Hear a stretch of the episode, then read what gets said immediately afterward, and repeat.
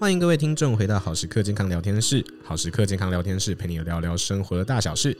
我是今天的主持人郝威，欢迎我们今天的来宾安娜营养师。Hello，我们今天的主题呢叫做“零的时代来临了”，那就是所谓的零糖、零卡、零添加。哎，这些东西其实在市场上已经出现了很长一段时间呢。就是我记得刚出来的时候，其实还有过蛮大的风潮。然后那个时候好像也有很多相关的这个专栏啊，或者专题报告在讨论说，哎，这个零糖可乐，哎，就是这种，我记得最一开始是可口可乐嘛，就是 Zero，对 Zero，然后还有加 Fiber 的那个，对对对，就是这种可乐到底喝下去以后，到底会不会让人体有其他的副作用？然后就是讨论了很多很多很多，然后现在好像就还是有一些声音会觉得说，哎，零卡的东西是不是就真的零卡？那首先就是要先问一个大哉问啊，就是说为什么标榜零糖零卡，它喝起来还可以甜甜的啊？嗯，这应该比较大原因是因为我们用代糖去取代了一般的蔗糖或者是我们的高果糖糖浆，所以这样子即便是有甜味，但是是它们热量很低，就是几乎没有，所以是可以标榜它是零卡，然后又是零糖的。是，其实我相信代糖这个词对于广大听众朋友来讲，应该没有到很陌生了，但大家应该会进一步想问，就是说，那代糖到底是什么？然后代糖是不是安全的？代糖到底好不好吃啊？因为好像有很两极的看法吧，就有一部分说，哎，代糖就是超难吃；另外一部分说，代糖就是你知道，就是上天的恩赐，就是一般的糖，对，甜甜的，没有热量。对，所以先请营养师帮我们解析一下，就是代糖到底是什么好了。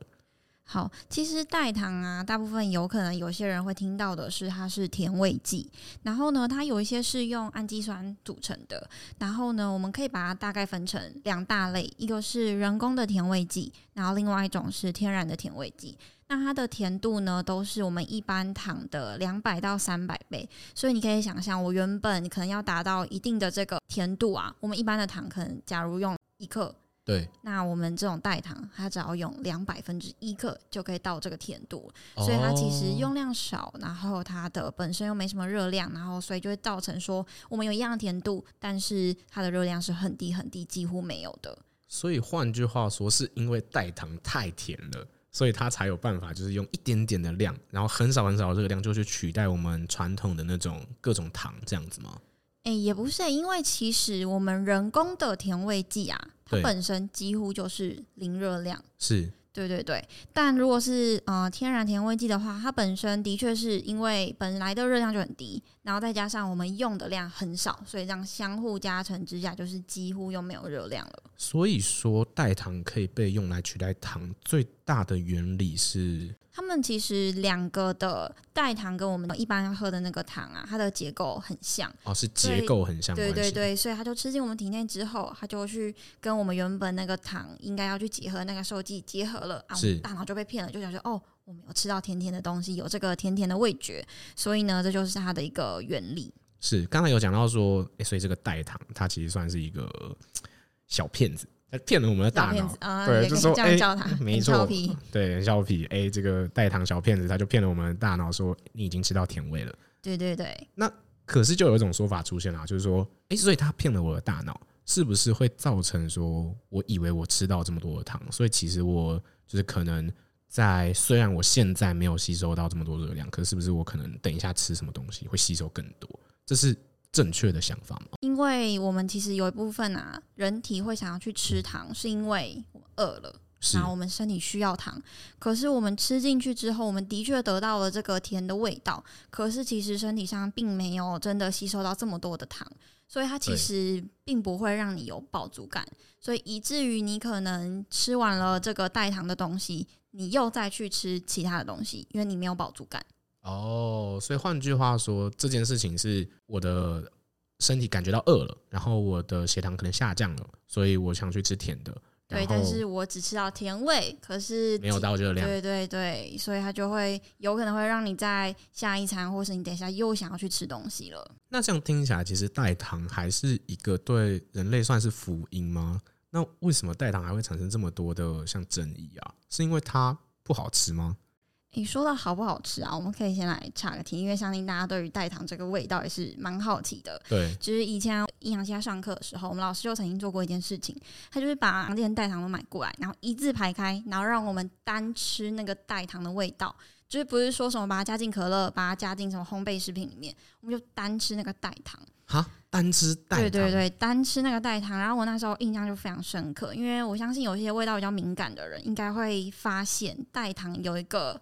后劲，它有一个后面的一个苦味。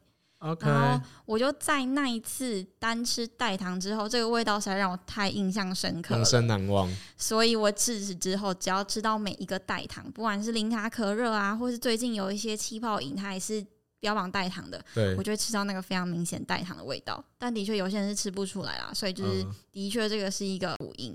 OK，这件事情可能是对于。不同的朋友，他也是有不同的敏感度，这样。对对对对。那回到刚刚讲说，呃，代糖到底安不安全？就是我们先说代糖分两大类嘛，一个是人工的，那它几乎是零热量，包含我们常听到的阿斯巴甜，然后糖精或是一个醋黄内酯甲，这是几个我们比较常碰到的人工甜味剂。是。然后再来呢，是我们的天然甜味剂。那天然甜味剂就是包含我们吃口香糖的糖醇类。比如说山梨醇、甘露醇、木糖醇，或是最近很红的赤藻糖醇，这也是属于天然甜味剂。是。然后甜菊糖、阿拉伯糖，然后很特别的是，其实哦，天然甜味剂是可以帮助维持我们消化道机能的。哦，所以吃这种天然甜味剂，其实对我们身体是有益的，有点像益生菌吗？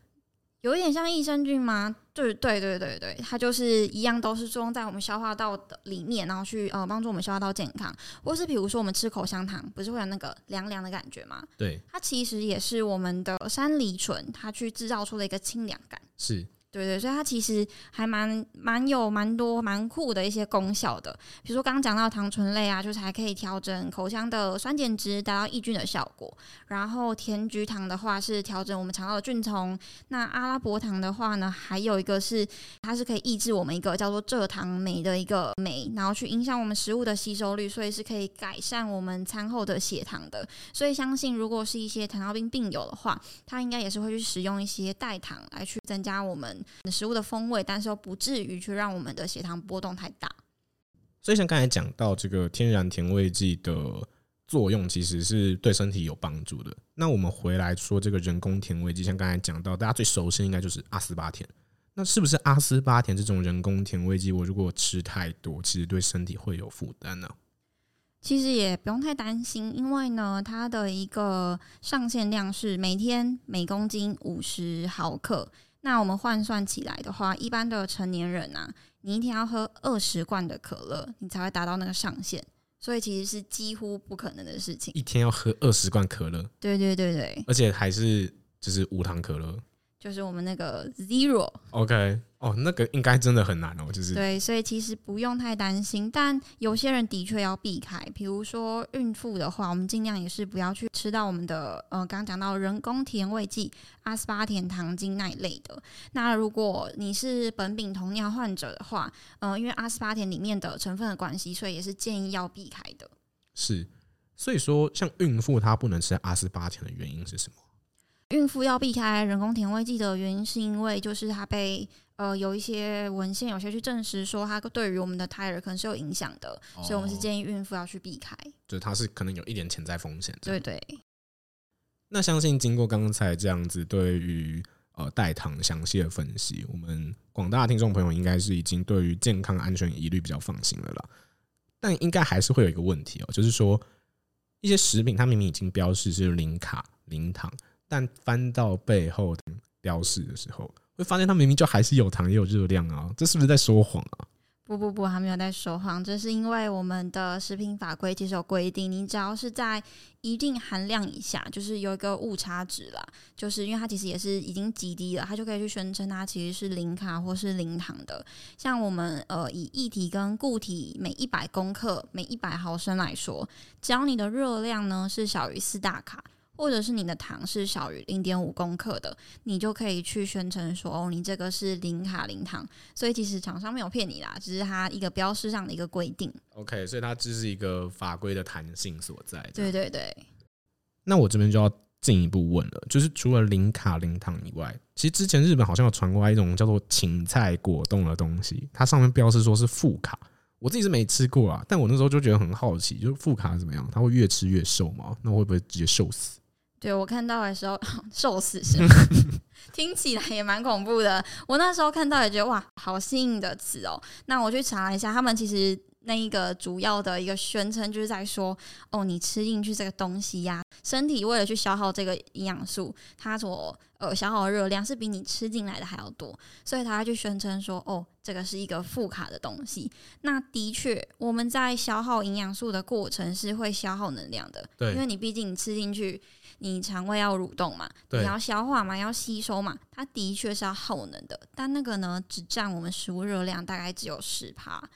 所以你要靠这一个去减，那你剩下的九十趴，你其实还是吃进去了。所以它那个量其实是微乎其微的。就是与其去吃负卡的食物，你不如去呃透过选择低卡的，或者是控制你的量，还是比较实际一点。所以换句话说，即便我餐餐都吃这个负卡的食物，我也不会越吃越饿，也不会越吃越瘦。对，你就不用担心瘦死的问题。OK，好，可惜了，本来以为是一个奢侈的烦恼这样子。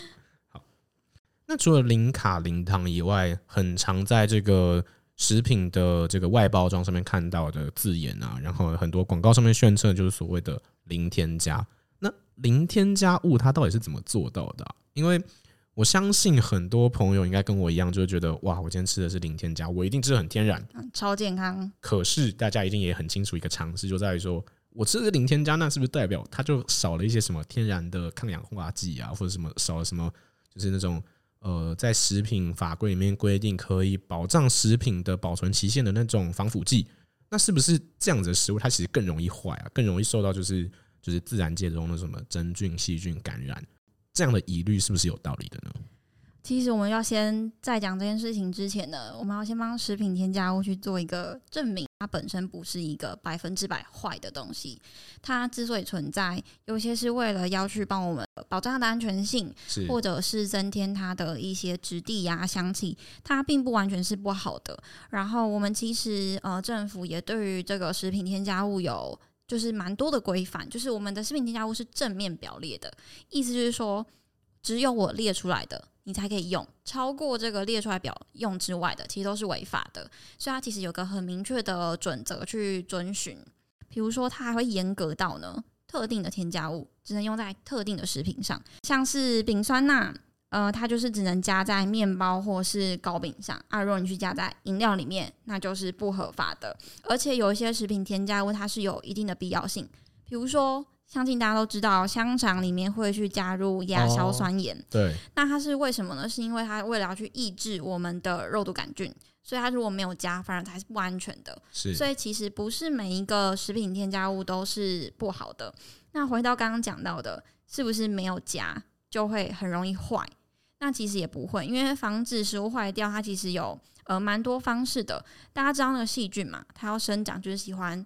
潮湿，潮湿，然后有温度，然后有氧气，有一些养分，它就很快乐的生活嘛。是，所以，我们其实只要在这个过程中去杜绝这些他喜欢的东西，比如说去调整成分。在制程上去做一些改良，比如说成分的话，相信大家在国高中应该有学到，说用盐跟糖可以提高我们的食物渗透压。哦，对，所以就让水分都跑掉。对对对，那细菌可能就比较不好去生长，或者是透过高温杀菌，是，然后真空包装，是。然后最近呢，有一个比较新的包装，它叫做贴体包装。贴体包装，它跟真空包装蛮像的，就是它也会把我们的空气抽出来，但它很特别的是它的那个膜啊。会贴着那个肉品，就是完全服贴住，所以它的保鲜效果又是更好的。所以其实我们即便是不添加防腐剂，也可以透过改良我们的成分或是技术上的一些进步去做防腐。是，那这样听起来无添加，其实它需要克服很多很多的难关的，就代表说它呃，为了要让食品可以在没有添加一些。这个可用添加物的状况下，还要能够保持那么的完善，那它得克服很多技术上的难关。没错，所以其实无添加对于食品厂来说是一个真的要去付出很多努力才有办法达到的一件目标了。那现在上呃市面上有那种什么比较公家认证那种零添加吗？就是不然，今天我如果就是在我的食品上面写哦，我零添加，然后我解释说就是啊，我就是没有添加某某某某某某，可是我其实我的这个产线跟别人的零添加比起来还是有差别。那这个我们要去怎么去分辨啊？其实我们现在呃说无添加这个，大家可能会比较知道的会是有一个洁净标章，洁净标章，对，它是有一个叶子。绿色叶子跟橘色叶子的一个标章，那洁净标章呢？它并不是政府颁的一个认证，是它是民间或者是半官方组织去进行自己一个验证的授权。那现在台湾比较常见的，应该会是慈悦。跟就是古研所这两个呃单位去发出的洁净表彰，大家可能现在在超商，比如说全家，他们是蛮早开始推动这个洁净标章的一个便利超商，在里面应该可以看到有一些商品上呢，尤其是他们自有品牌上面是会有两片叶子或是一片叶子的。是那这个叶子又差在哪呢？我们先来讲一片叶子好了，它就叫做洁净表彰啊，两片叶子的叫做双洁净标章。非常浅显易懂啊，非常浅显易懂，但是还是需要解释一下 一片叶子跟两片叶子的差在哪里。对对对，像一片叶子呢，它就是没有添加我们八大类的食品添加物，那是哪八大类？人工香料、人工色素、人工甜味剂、防腐剂、漂白剂、保色剂、接着剂跟含氯膨胀剂，这八大食品添加物都是没有加。没错没错，然后再来第二点，它的原料啊必须是非机改的，原料必须非机改。对，没错。然后第三点是，它也有去验它的农药残留，它是必须符合法规的。你要符合这三个，没添加八大类添加物，原料非机改，然后农药残留符合法规，你才可以得到一片叶子。啊，这样才一片叶子？对，现在是一片叶子哦。那请问我要拿到第二片叶子，我要怎么做？第二片叶子呢，就是其实我们现在在政府表列的这个食品添加物里面啊，大概是有接近八百多项。那刚刚一片叶子的洁净标章，因为排除了八大添加物嘛，所以它能加的食品添加物大概是五百多种，接近六百种。但是你要拿到两片叶子的双洁净标章，你能加的添加物只剩下八十二种啊，只剩八十二种。对，它是整个直接变成十分之一。OK，所以即便我已经不加八大添加物，我还可以有就是可能快六百种可以用。以防腐剂来说，可能 A 防腐剂只能用在可乐，对；B 防腐剂只能用在蜜饯，对。所以其实一类的食品添加物里面，它有很多种的。我们其实减到八十二种，已经是非常非常少了，极限，非常极限。对对对对，因为其实还是必须有一些，你还是要用啊。对。因为比如说，就刚刚讲到的香肠，它还是得加亚硝酸盐嘛，或者比如说豆腐，它还是得加凝固剂啊，不然它就是豆浆。啊，对，对对对，所以其实八十二种就是已经到非常非常少，所以你只加这八十二种，你才可以拿到那个两片叶子的双洁净标章。所以如果你是对这种呃无添加比较呃重视的人，你去购买的时候是可以去看他们有没有这一个叶子或是两个叶子这样子的一个认证。哇，这样听起来就是这个捷径标章，它是真的很难诶、就是它完全是在挑战一个食品企业它的这个呃、有没有信，而且他其实不一定要去做这件事情。对啊，因为对法规好像也没有规定嘛，他也不是政府机构。对，我不我没有强制你要去做这件事情，但是因为其实好是有去做过，就是疫情后的一个大家饮食习惯一个调查，其实发现。因为疫情之后，大家越来越注重健康嘛。那其实无添加也是大家在购买的时候越来越去重视的一个呃选择。就是如果你有无添加的话，我会更愿意去买。所以其实呃，的确希望在未来有更多的企业可以更自发性的，我们去加入这个无添加的行列，就让我们如果想要有更健康的饮食选择，是有更多品牌可以来去选的。是。我现在是在想，就是我们今天在讲这个零的时代嘛，我们聊了零糖、零卡，然后最后讲到零添加。其实它这个真的是一步一步一步的用，就是一个很明确的一个标语，让消费者可以相信说，哦，我们家的食品其实在方便的同时，还是可以保障一定程度的这个健康跟安全。那我觉得，其实就这件事情上来讲，我们也可以从这个角度去看到说，哇，这真的科技科技在进步。对，技术在进步，真的真的就是吃的美味，吃的方便，还可以吃的安心，吃的健康。我觉得这对可能在疫情过后的我们，就是一件非常重要的事情了。这样，所以像营养师自己，尤其是又身为营养师，是不是在这方面也会是很在意啊？还是其实，我觉得其实要看，因为像前面讲到的，食品添加物不是全然不好的。但的确，如果有一个这样子的标章，像是因为小朋友嘛，他其实的确不能碰添加物比较多。那如果是爸爸妈妈要去买的时候，如果有一个这样子的标章，即便他不是专业人员，他也可以很快速的去辨明说，哦，哪一个是我觉得更好的一个商品，我可以去做选择。我觉得是一个蛮棒的一个辨识的方式。是，我相信就是。我们现在看到这种呃零什么零什么，就是让大家买的更安心，然后更有动力去消费的同时啊，其实在未来我们可能可以看到更多的这种就是不同的标语或不同的认证，让我们就是去买的更安心哦。那非常就是谢谢今天营养师给我们关于零这个字在食品上面的各种分析，然后各种解惑。那也祝福所有的听众朋友就在听完这集以后，对这些的。知识跟资讯有更进一步的了解了，然后也可以就是更勇敢跟更大胆的去享受我们现在这个时代方便同时所保有的所有健康跟安心的部分。那我们今天这集就到这边喽，大家拜拜，我们下集见，拜拜。